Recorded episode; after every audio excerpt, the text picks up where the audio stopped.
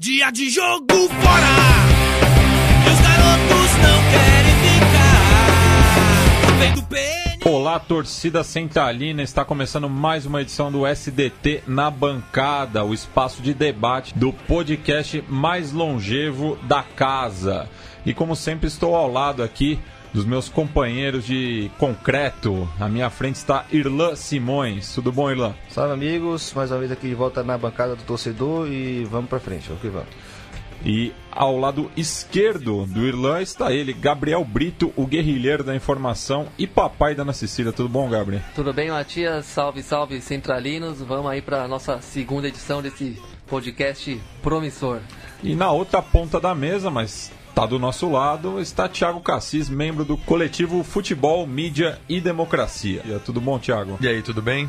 Vamos nessa aí para mais uma bancada. Bem, e nesse último final de semana, né, tivemos dois clássicos válidos pela Série B, um em Campinas e outro em Goiânia, ambos com torcida única e mesmo assim a violência se fez presente nessas duas cidades. Então vamos falar aí sobre esse histórico né, da, da torcida única no Brasil e de como essa é mais uma medida é, que não combate o problema na sua origem. É, o Gabri fez um, um breve histórico é, da torcida única em diversas cidades pelo Brasil. É, Matias, a gente eh, va- vai entrar um pouco não só no Brasil como também na Argentina, que vai ser mais a seu cargo, né? Mas começando pelo Brasil, que veio, na verdade, já com a sugestão vinda do país vizinho, né? Onde a violência às vezes atinge patamares até um pouco mais impressionantes. É, a gente vive isso, essa tendência, né? Destacando no final da década, começando no final da década passada, né, 2008, 2009, começa a discussão da redução do público visitante e do fim dos clássicos da torcida única, especialmente em São Paulo, que até ali tinha o Morumbi como palco de excelência dos clássicos, ainda que podemos dizer que Palmeiras e Santos já iam fugindo do Morumbi há alguns anos, mas o Corinthians até 2008 sempre fez questão de jogar os clássicos no Morumbi também, sem nenhum problema. A partir da, presidência do André Sanches e algumas rivalidades meramente futebolísticas, clubísticas com o São Paulo, começou a acirrar esse debate, aí entrou a violência também de alguns casos. E Mas nisso tinha como pano de fundo também a- o crescimento do fiel torcedor. Também nesse- tem a questão dos sócios torcedores, que, o que já nos leva ao Rio Grande do Sul um pouco mais à frente, né, nessa explanação. E, bom, começou aí. Entrou em cena também o promotor Paulo Castilho, lá para 2008, 2009, uma espécie de sucessor do Fernando Capês, né, que agora a gente a gente vem envolvido em outras bem. questões aí que não nada republicanas, né? E com a exemplo dos casos dos desvios de roubos da merenda, que já, a gente já viu hoje mesmo, enquanto gravamos o programa, é, apareceu em outros três estados, né? Então foi esse tipo de político e promotor de justiça que se lançou através do futebol e conseguiu, a partir daí, galgar sua carreira política. Paulo Castilho também galgou sua carreira política, virou secretário nacional do, da segurança no futebol, é, ocupou cargos de destaque, continua co- sendo um promotor de destaque no Ministério Público Paulista, sugeriu fortemente os 10% dos visitantes, depois isso caiu para 5%, conseguiram implantar mesmo. Os resultados não, não, não alteraram muito a o quadro de violência no, nos estádios, até porque, hum, bom, o pró- próprio Mauro César fez um levantamento de brigas no estádio no, no Campeonato Brasileiro de 2015, se eu não estou enganado, e levantou que 99 ponto no- ponto 7, ponto 8% dos jogos do Campeonato Brasileiro daquele ano não haviam registrado brigas nos estádios. Ou seja, foram de 820 jogos que tem na Série A, é, que ele levantou, é, ou 720, se eu não estou enganando, enfim, de, todos, os- de todas as 38 rodadas, teve três brigas na imediação ou dentro do estádio. Os outros jogos não tiveram. Então fica, ficou patente que a esmagadora maioria dos confrontos são premeditados, de certa forma, são localizados e muitas vezes completamente distantes dos estádios, como inclusive as mortes que é, motivaram a decisão do governo de Geraldo Alckmin, uma decisão do executivo paulista mesmo, não foi nem de federação nem nada, é, de implantar a torcida única em abril de 2016 em São Paulo, se deu a, a partir da morte de um de um cidadão que, que habitava a cidade de, de Guarulhos num dia de Corinthians e São Paulo pela manhã. O- e o jogo seria a 40 quilômetros de distância daquele do local da morte. Isso se repetiu esse ano, se repetiu numa morte em Carapicuíba em dia de Corinthians e Palmeiras, se repetiu esse ano em Itacoaquecetuba num dia de Corinthians e Santos. Sempre há muitas dezenas de quilômetros do estádio, né? Só, só aproveitar, a gente vai falar aqui nesse, nessa edição sobre a torcida única, né, sobre essa medida da torcida única, como ela tem se espalhado pelo Brasil, é, como mais um das, das tantas propostas de mudança, de, de forma de prejudicar o futebol, exatamente para conter a violência, e a gente já está né, com pouco tempo assim, de, de efetivação da torcida única, já tem uma certa certeza de que não mudou muita coisa. Vamos até listar uma série. O que eu acho interessante é a gente é, inserir a torcida única dentro de tantas outras medidas que também foram tomadas e tem a mesma ineficiência, né? É, a proibição de bandeiras, proibição de, de pirotecnia, o aumento absurdo do preço dos ingressos.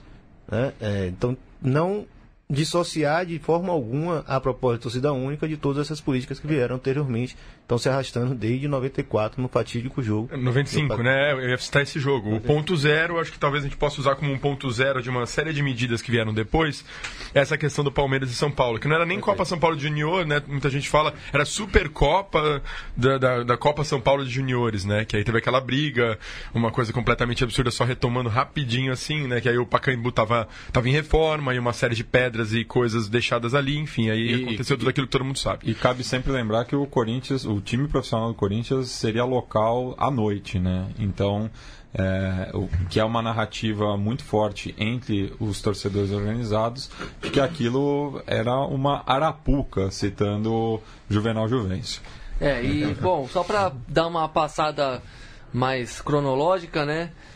Que aí quando esse processo de ru- rumo à torcida única se acelera na década de 2010, nessa década presente. Não começou em São Paulo, né? Minas Gerais entre 2010 e 2012, quando o Mineirão fechou para a Copa do Mundo. Ao que me consta, é o precursor brasileiro, porque fica, ficou sem o grande estádio da cidade. Então, os, muitos clássicos ali, foram sete clássicos de torcida única entre 2010 e 2012. Seis deles foram na Arena do Jacaré, né? Lá em Sete Lagoas. Sete Lagoas, que, porque, que foi o estádio do Cruzeiro do Atlético por, um, por cerca de dois anos. Teve um clássico também com torcida única em Uberlândia. E assim que se reformaram Independência e também. Ah, e teve um no Independência que foi o último em 2012. E assim que acabaram acabou a reforma do Mineirão e o próprio Independência já começou a ser utilizado mais frequentemente, é, passou do torcida única para os 10% ao visitante é, em Minas Gerais, com exceção do jogo da Primeira Liga do ano passado, quando 40 mil pessoas foram ao Mineirão no, no começo de temporada, assistiram um jogo, não houve nenhum registro de violência, de casos de é, barbárie ou coisa do tipo, ou encontro entre as torcidas. Um, Mineirão meio a meio, como, como só uma única vez aconteceu na década toda e foi um jogo que não aconteceu nada, né? Claro que um jogo só pode não pode ser de, é, usado como parâmetro definitivo, mas é interessante notar isso, né? E claro que os casos de briga em Belo Horizonte, até mesmo em dia fora de jogo, é. como aconteceu em relação à torcida jovem Flá, que foi até BH uma confusão com a torcida da, do Atlético, aí a torcida do Cruzeiro entrou no meio, não tinha nada a ver com o jogo, não tinha nem calendário nenhum rolando e tudo mais. E, enfim, né, passamos de Só saindo pegando de o caso mineiro, né, é, aproveitando que você está falando de Minas, foi um dos estados também que proibiu, é, que durou um bom tempo a proibição de bebida alcoólica, é, que também é uma dessas medidas ineficientes e até sem noção para a contenção da, da violência no da violência no futebol, né? A gente vai até falar da diferença entre violência no futebol e violência do futebol, mas é, do- perdurou em, em BH e a gente sabe que o pessoal de Minas tem uma cultura alcoólica muito interessante, né? Muito, muito forte. E, e foi um dos lugares mais surreais, porque foi o seguinte, liberaram a, a bebida alcoólica, liberaram cerveja, como estava começando a ser liberado no Brasil inteiro. E por causa de um clássico, de um único torcedor que jogou um copo plástico de cerveja vazio dentro do campo, eles tiveram que é, é, mudar a liberação para uma liberação só apenas até o intervalo. E que você não pudesse beber Não levar o copo de cerveja para a arquibancada. É, é de um nível de sem noção, assim. É absurdo, É né? pra aparecer na, na notícia, pra aparecer na manchete, né? porque você sabe que isso não faz o menor sentido. Mas é mais ou menos a lógica que rege esse tipo de medida supostamente de contenção da violência no futebol. É, aí em 2013 é, a medida também chegou ao Rio Grande do Sul, no clássico entre Grêmio e Inter, durou poucos jogos, três ou quatro, aí depois a Copa do Mundo voltou e voltou com a ideia da torcida mista em um setor específico para duas mil pessoas aproximadamente, que foi relativamente bem sucedida, mas aqui eu já coloco minha opinião pessoal que tem um lado muito artificial nessa torcida mista, totalmente controlada e setorizada, não é uma torcida mista autêntica, não é, e também é uma minoria que não cria uma tendência, não cria um estímulo geral. Não quer dizer nada, né? Não quer dizer nada, é isso, é uma perfumaria totalmente com- sob controle, ainda que a ideia tenha um fundamento positivo.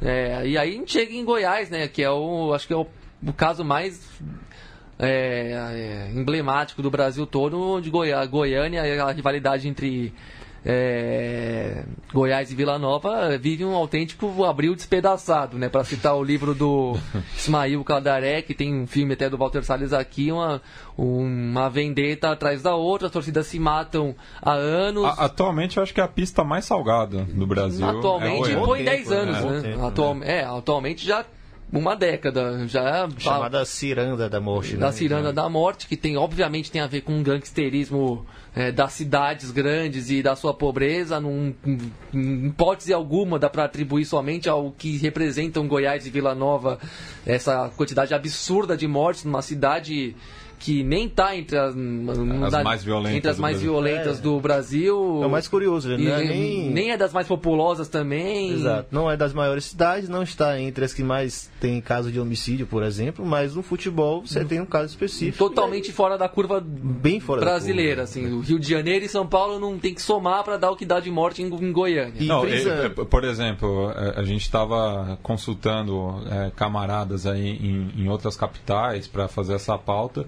e o João Carlos Cunha Moura, né, que é membro do conselho editorial do Baião de Dois, torcedor de São Paulo e Correia, morador de São Luís, é, me passou um dado que eu não, não tinha ideia, né? A- Até pela questão de violência do estado do Maranhão, de que não tem nenhuma morte relacionada ao futebol é, no Maranhão. É, De arma de fogo, De arma de homicídios, fogo. etc., não tem registro, né? É. Tem briga e tal. Não, Tem, mas tem briga, sim, mas nunca, nunca veio a, a óbito, né? Exato, então isso também mostra como o debate é mais complicado do que parece, né? Que é só você restringir isso, restringir ali, que as coisas param, você contém a viol- violência. Então E você le- cita um estado onde a criminalidade é muito alta e o futebol não tem criminalidade. E onde o, onde o nível de vida é melhor, o IDH e outros índices aí que, que a gente gosta de citar são melhores e a matança é inacreditável. E, e lembrando assim que não, é, não quer dizer que é, em Goiânia a, a PM seja menos repressora Sim. do que em outros lugares. É, Não. pelo contrário, ela está entre as que mais reprime e as que mais é, é, banha as torcidas, persegue as torcidas.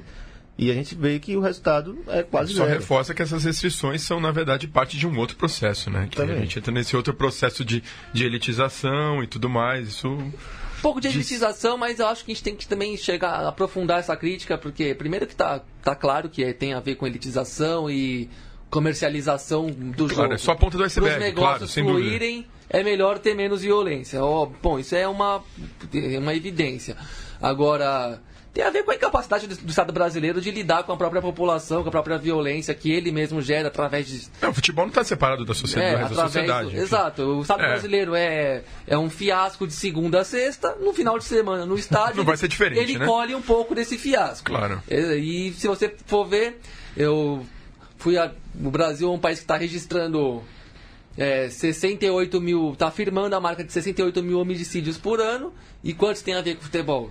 30, 50, que sejam que sejam 100 por ano, que é um número exagerado, é menos que isso, mas vamos botar 100 por ano tem alguma relação com futebol. Isso, isso é uma coisa, uma marca ínfima diante da violência que perpassa todo o país e suas relações sociais e o Estado, às vezes, eu até acho que a gente tem que dar de lambuja que existe uma boa intenção de é, Resolver. pacificar e resolver o futebol no bom sentido, assim, criar ambientes positivos para gente, para as pessoas irem ao estádio ver jogo e tudo mais. Mas O procedimento está muito o equivocado. procedimento está muito defasado.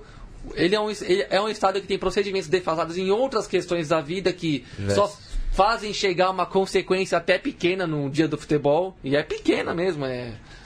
É a mesma que nas noites de balada e festa aqui Exato, aí vai proibir tudo, vai exatamente, Ter violência, é. Vai ter uma morte aqui, outra É. ali também. Mas aí você e teve um episódio da novela muito violento e aconteceu alguma coisa naquele lugar e aí a, gente- aí a novela é culpada. Enfim, aí a gente vai falar sobre tudo isso.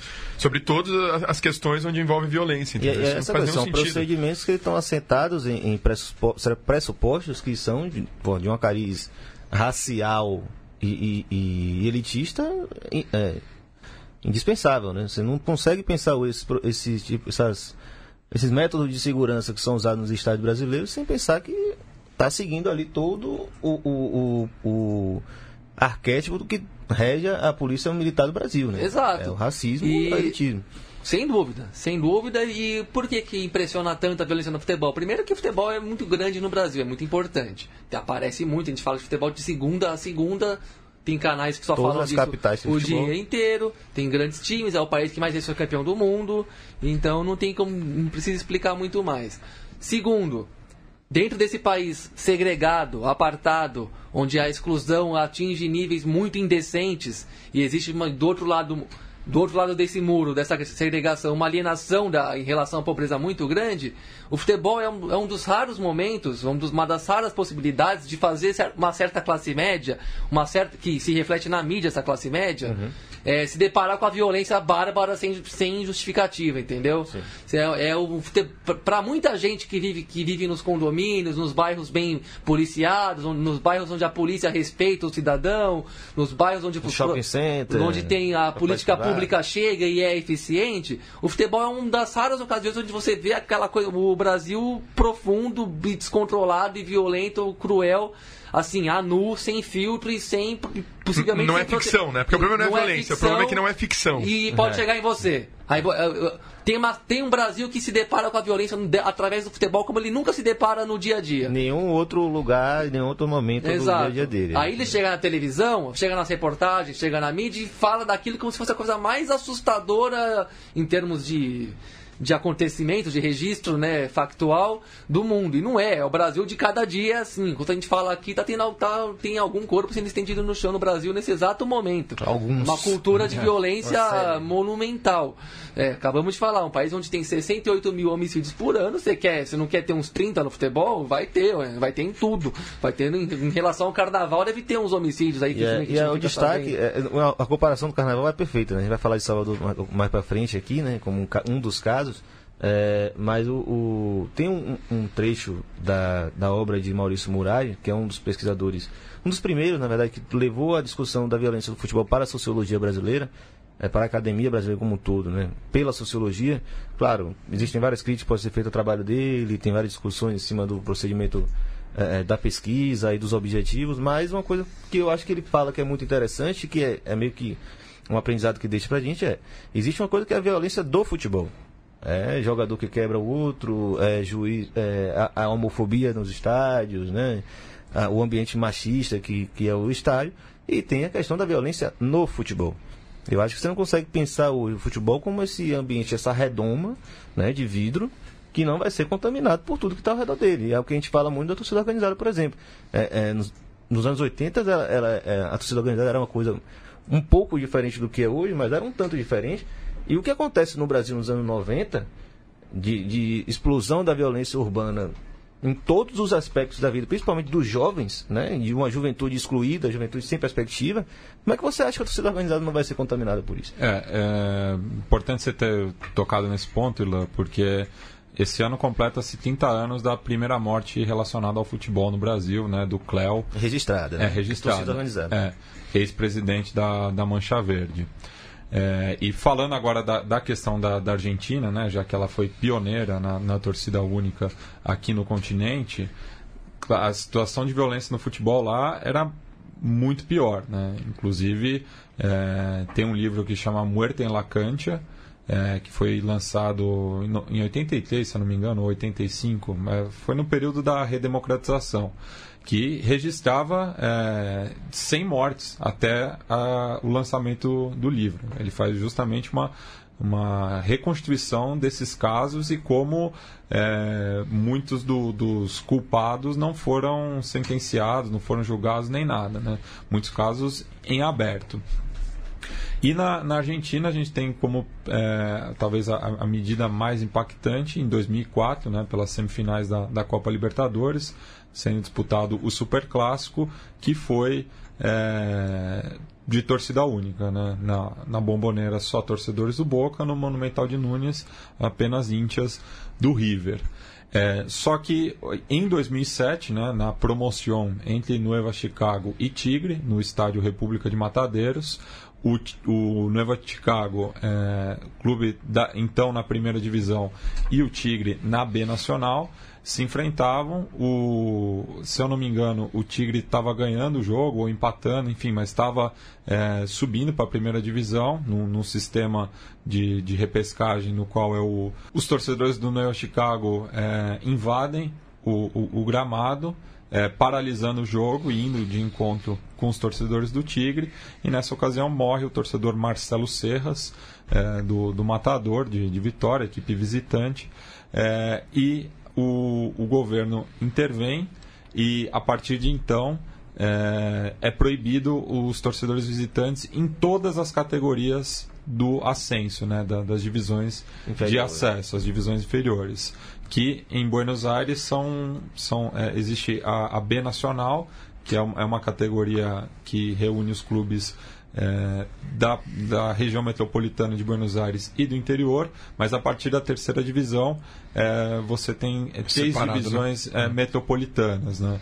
É, então, só de clubes da justamente da grande e Buenos de Aires. estádios pequenos, né? Um pouco Sim, mais é, antigos. E, e, e, numa, numa situação que na, na, região metropolitana de Buenos Aires você tem cer, é, cerca de 40 clubes uhum. diferentes. Né? Então, né? Mais de 40 Para clubes. contextualizar, por que, que nas, divisões de, nas divisões de acesso e não na de elite? Porque a de elite é mais nacional, então as, as viagens de torcida são menores e mais controláveis e, como o Matias diz, 40, 50 clubes viajando para lá e para cá dentro da, e, assim, dentro da mesma metrópole jogando é uma de... coisa que realmente não é para qualquer um controlar. Jogando, imagina isso em São Paulo, que loucura seria. É. Imagina se a gente tivesse. É, imagina se a gente, a gente 50 Nacional, times, Juventus Nacional, na, Portuguesa, Santo André, São Caetano, na, na São verdade, Bernardo, todo mundo com equipe. E todos com torcidas é, autênticas. É, exato, com a, torcidas. A gente, tem, a gente é. tem na Várzea isso em São Paulo, é. que é uma situação marginalizada também. Acontece isso, tem episódio de violência também, tudo.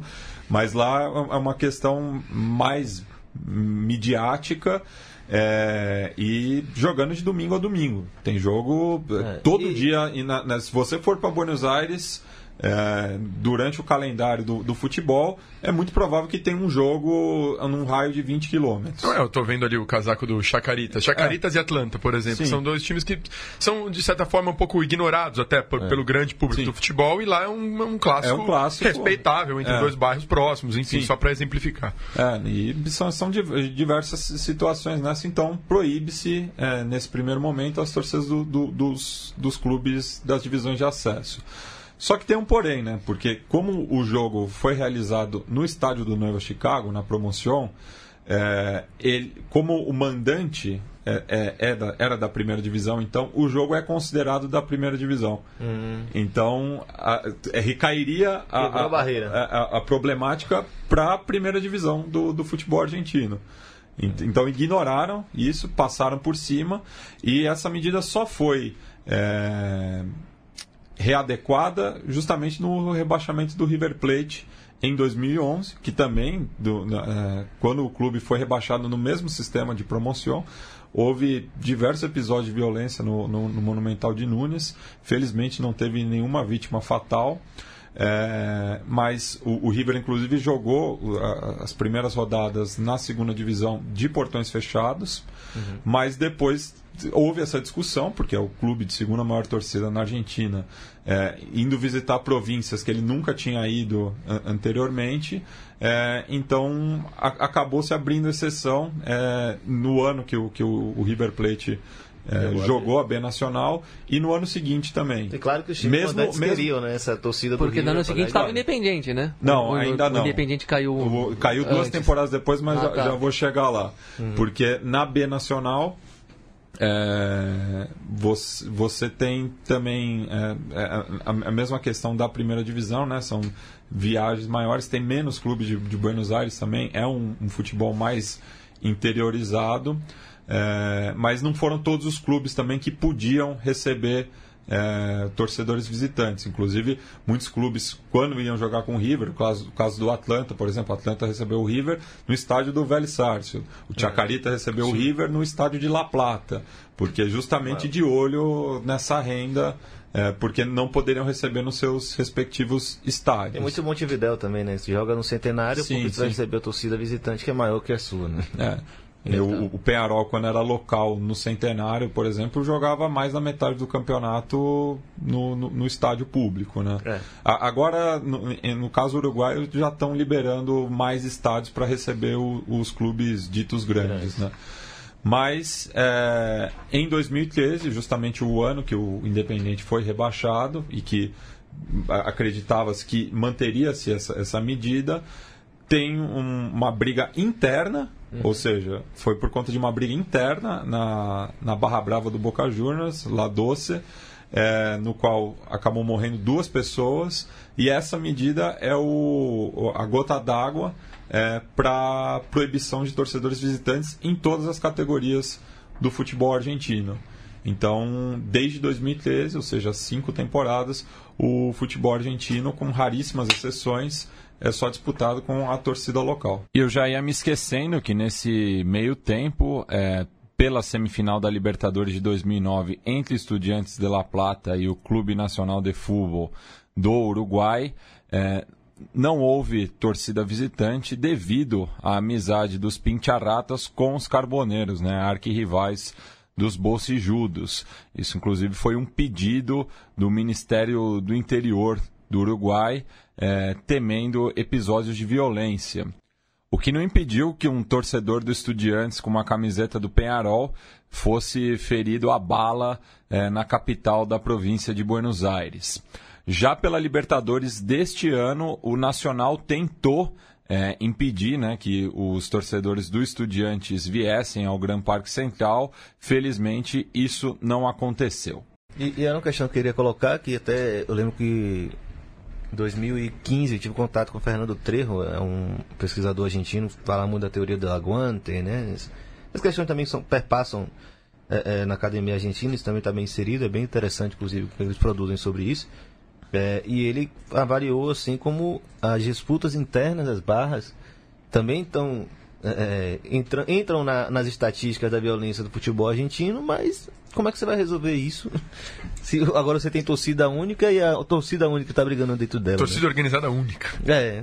Como é que você vai fazer? A divisão da divisão da divisão. Assim. E sim, e, e, a gente tinha feito. Faz uma luta, quem ganhar é, quem ganhar estádio, quem é, e é assim, né? É assim, né? Quem, fica quem no bar. Né? Quem ganhar na mão dirige a barra, né? É. Só existe uma barra, né? Tem, é um aspecto muito curioso da Argentina. Que, é, o clube que tem mais de uma barra é taxado como vergonhoso, né?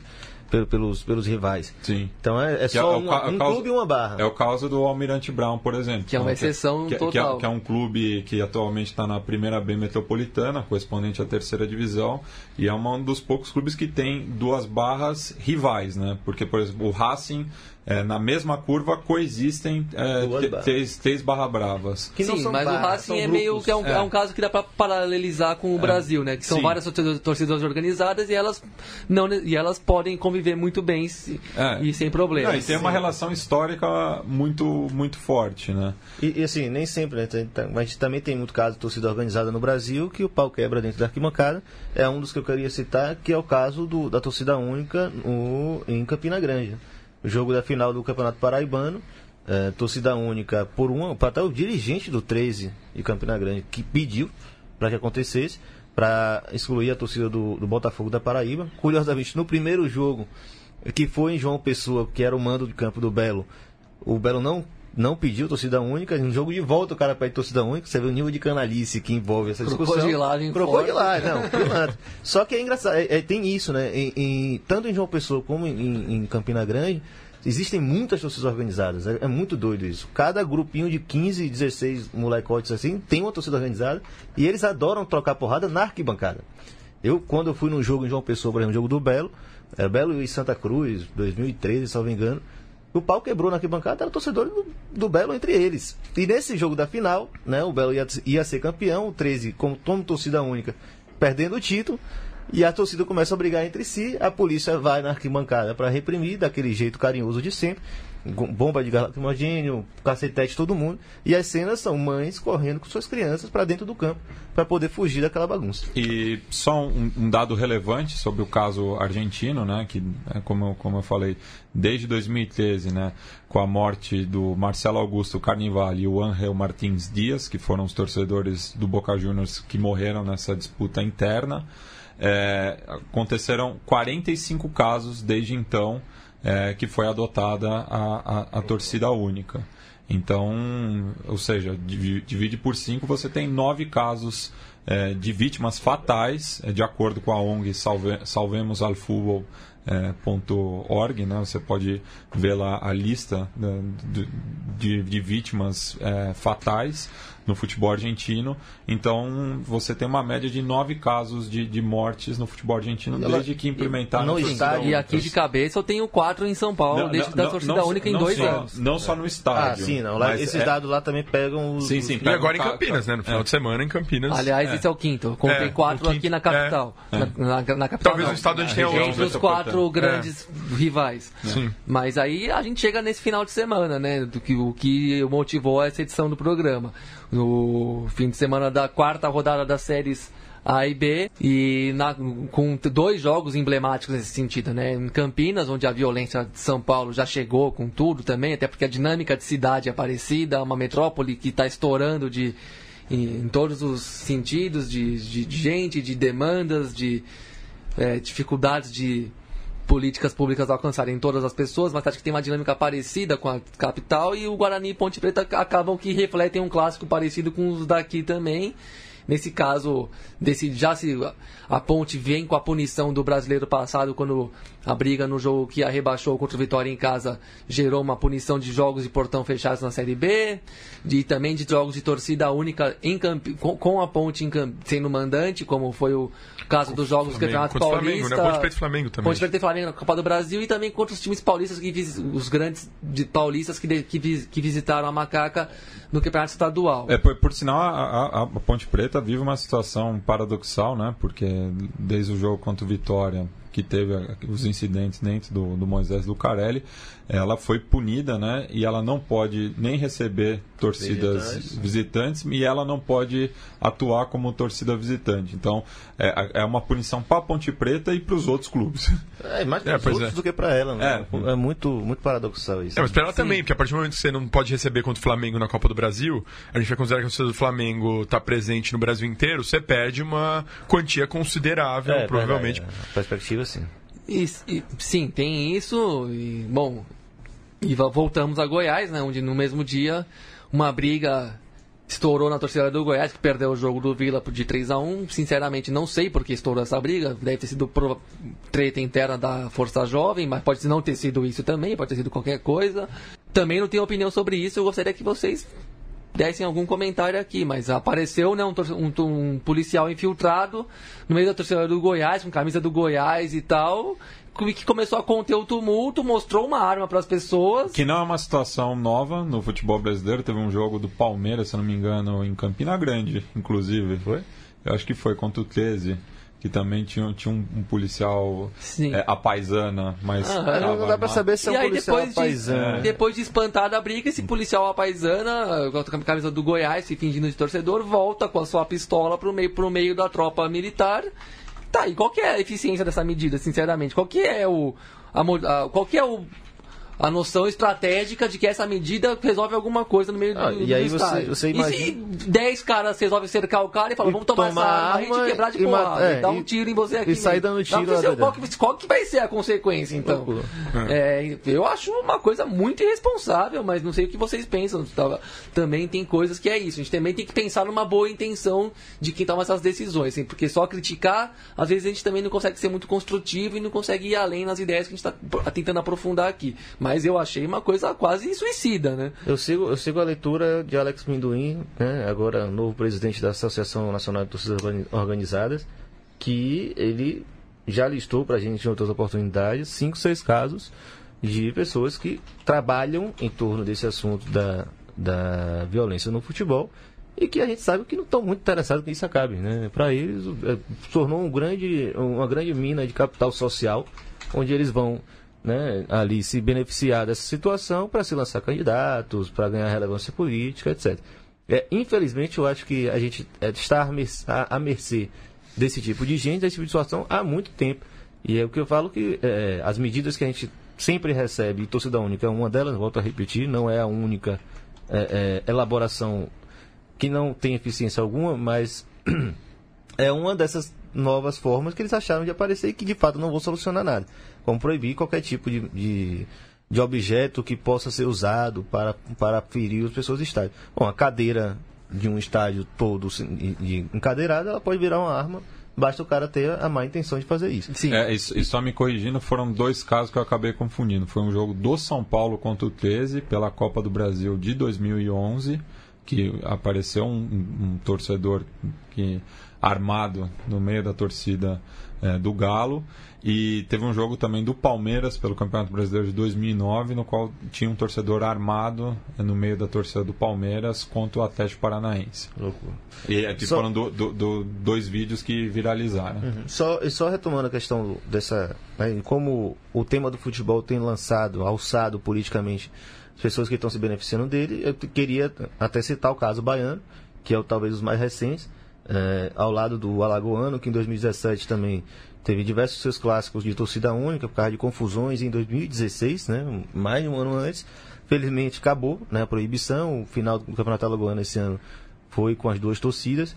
Mas em Salvador, é, desde 2017, a gente tem é, clássicos com torcida única. Na verdade, o único clássico que não foi com torcida única foi exatamente quando existia um interesse do governo do estado naquele dia, que era da inauguração de uma nova avenida que chegava ao Barradão. Uhum. Ou seja, movimentação de bastidores, provavelmente alguém molhou a mão de alguém, prometeu alguma coisa, e aí o promotor Olímpio Campinho, né, ele suspende a, a proibição de torcida única e na sequência, num outro Bavi à frente, ele vai se valer de alguns casos isolados que aconteceram completamente distante do Barradão para retornar à ideia da torcida única e, infelizmente, com a conivência dos presidentes desses clubes. Na verdade, não, o do Vitória não chegou a se posicionar, mas o Bahia se posicionou favorável, por mais que dissesse que conceitualmente torcida única não existe no futebol e etc. Mas então, é, é, é um tipo de caso que o cara sabe, é, ele não, não tem envolvimento nenhum com futebol, o cara que não frequenta estádios, disse que ele é, é filho de um ex-presidente do Ipiranga, que é um clube que quase não existe mais.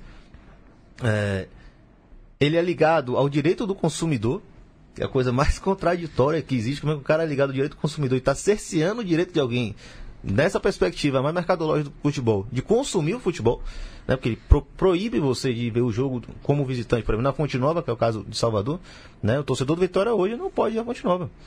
É uma coisa extremamente contraditória mas porque a gente sabe que quem está legislando em torno disso, quem está tomando a decisão em torno disso, não está muito preocupado com solução nenhuma de violência. É que casos isolados sempre vai ter, né? A gente volta vai. aos números que o Gabriel apresentou no começo. Num país com, essa com essas taxas de homicídio, com essas taxas de violência, você pegar que aconteça, vai 20, 30 no futebol, é natural que vai acontecer, é óbvio que vai acontecer. Aí... Então é só o cara pegar isso e. E mesmo esse Goiás e Vila Nova, que não é tá muito longe de ser um inédito Dar para citar um jogo de 2016 já com torcida única também, uma briga interna do torcida do Goiás terminou com 26 presos. O, o, que aconteceu a partir dessas prisões aí? Nada, né? Porque é um enxugamento de gelo muito grande. O Brasil, o Brasil não, e Goiás, todos os estados não tem nem estrutura para absorver, não, pra, tanto para processar e chegar a algum termo ju, jurídico sobre o que fazer com essas pessoas, banir ou barrar os estádios, não tem estrutura para executar esse tipo de medida como também não tem nenhuma consequência. É preso num dia, solto no outro e tudo continua igual, né? E a resposta que o Estado brasileiro dá, tanto para o futebol como principalmente para o cotidiano das cidades, a, a, verdade é militarização, né? Nós temos que falar disso. Tudo termina com uma solução de militarização, jamais de inteligência e investimentos que de, de, por vias diversas reduzam a violência, né? Bem, e esse assunto é muito extenso, né? A gente vai debater ele em outras oportunidades. Com certeza vai acontecer alguma coisa daqui para frente. Né? Mas o, a edição dessa quinzena está se encerrando e deixo espaço para os meus colegas aqui de bancadas quiserem fazer alguma consideração final.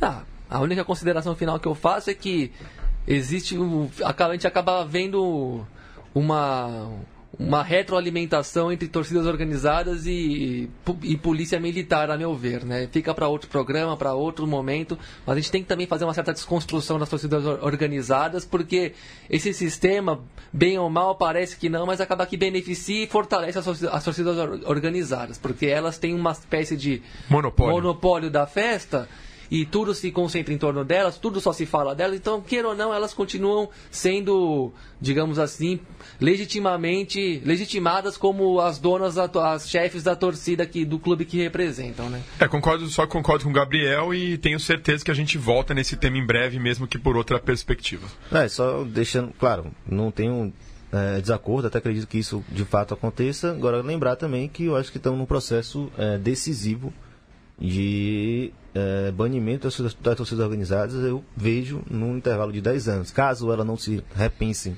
e não se recoloquem em outra lógica dentro do futebol, a tendência é de extinção dessas torcidas organizadas. Até a próxima.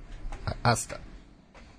E só fazendo um adendo, né, já que após a gravação a Gazeta do Povo divulgou né, um que, por um pedido do Ministério Público do Paraná, com apoio da Polícia Militar e da Delegacia Móvel de Atendimento a Futebol e Eventos, os jogos de futebol em Curitiba passarão a ser testados com torcida única do time mandante, ou seja, não serão apenas os clássicos paranaenses, mas qualquer jogo envolvendo as equipes da capital do Paraná. O projeto piloto ocorrerá primeiramente na Arena da Baixada, mas depois será estendido ao Couto Pereira e à Vila Capanema. Então fiquemos alertas aí ao que está acontecendo na República de Curitiba. Você que já ouviu falar muito dela, capital ecológica, capital é essa. Muito verde de um lado tudo em paz. Mas a parte boa periferia ninguém lembra mais. Eu falo isso pra todo mundo e não só pra você. O pior cego é aquele que não quer ver. Só eu enxergo essa tristeza? Será que o governo não vê essa pobreza? Só enxerga a beleza, merchandising é o nome. E enquanto isso é feito, a verdade some. Em você, escute esse homem, comunidade racional canta. A cidade sorriso. A cidade sorriso.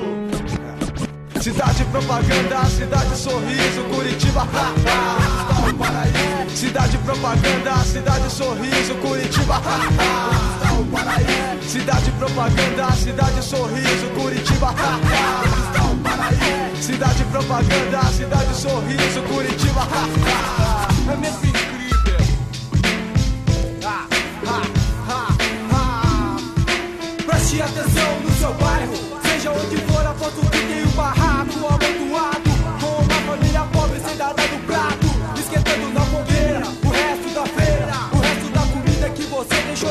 deixou na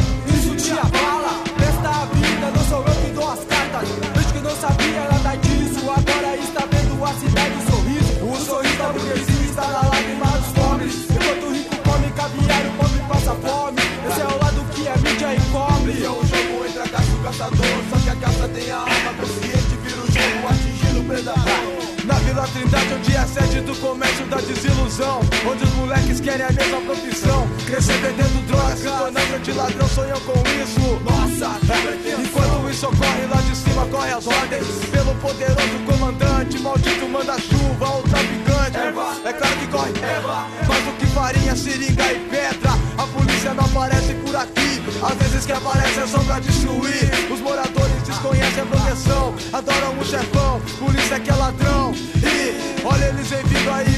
Vai pegar. É melhor sairmos daqui. A parte pobre pra cá, a parte rica pra lá. Separe, pode crer, é assim que tá. Olha ali ao lado está Pinhais. Não é Curitiba, mas também está nos jornais. A cada dia morrem mais e mais e mais e mais e mais. Cidade propaganda, cidade sorriso, Curitiba, ha, ha. Cidade propaganda, cidade sorriso, Curitiba, ha, ha. Cidade propaganda, cidade sorriso, Curitiba, ha, ha. Cidade propaganda, cidade sorriso, Curitiba, ha, ha. É. Roda com dia, de noite, de dia. Além do silêncio, impera na periferia. Traficantes na batalha pelo ponto da farinha. Jardim Botânico, Vila Pinto, como era chamada. Casas amontoadas, quase caindo. E aquela menina sorrindo. Está rindo? Está rindo da própria fome. E a diz que ela não come. Está rindo desse mundo construído pelo homem. Na mão, um saquinho de cola. Ela cheira pra que a fome vá embora. Ela ri da própria miséria. Das marcas que o pai embriagado deixava nela. Olha ali ao lado, dois moleques trocando saco. Fazendo tráfico, entregando encomendas. Mas desse tamanho e já são traficantes. Ainda não, mas já são integrantes. Garotos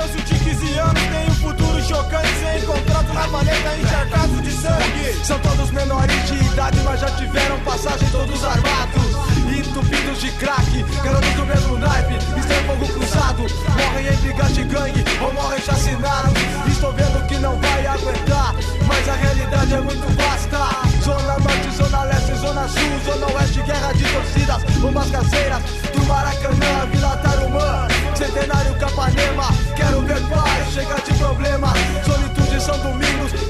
dia eu mude tudo isso e você vai estar por dentro dessa trama, desse drama. Ha, de uma cidade holograma, ha, de uma cidade holograma, ha, cidade da Baganga, capital ecológica. Se é tudo isso, o que, que eu tô fazendo aqui?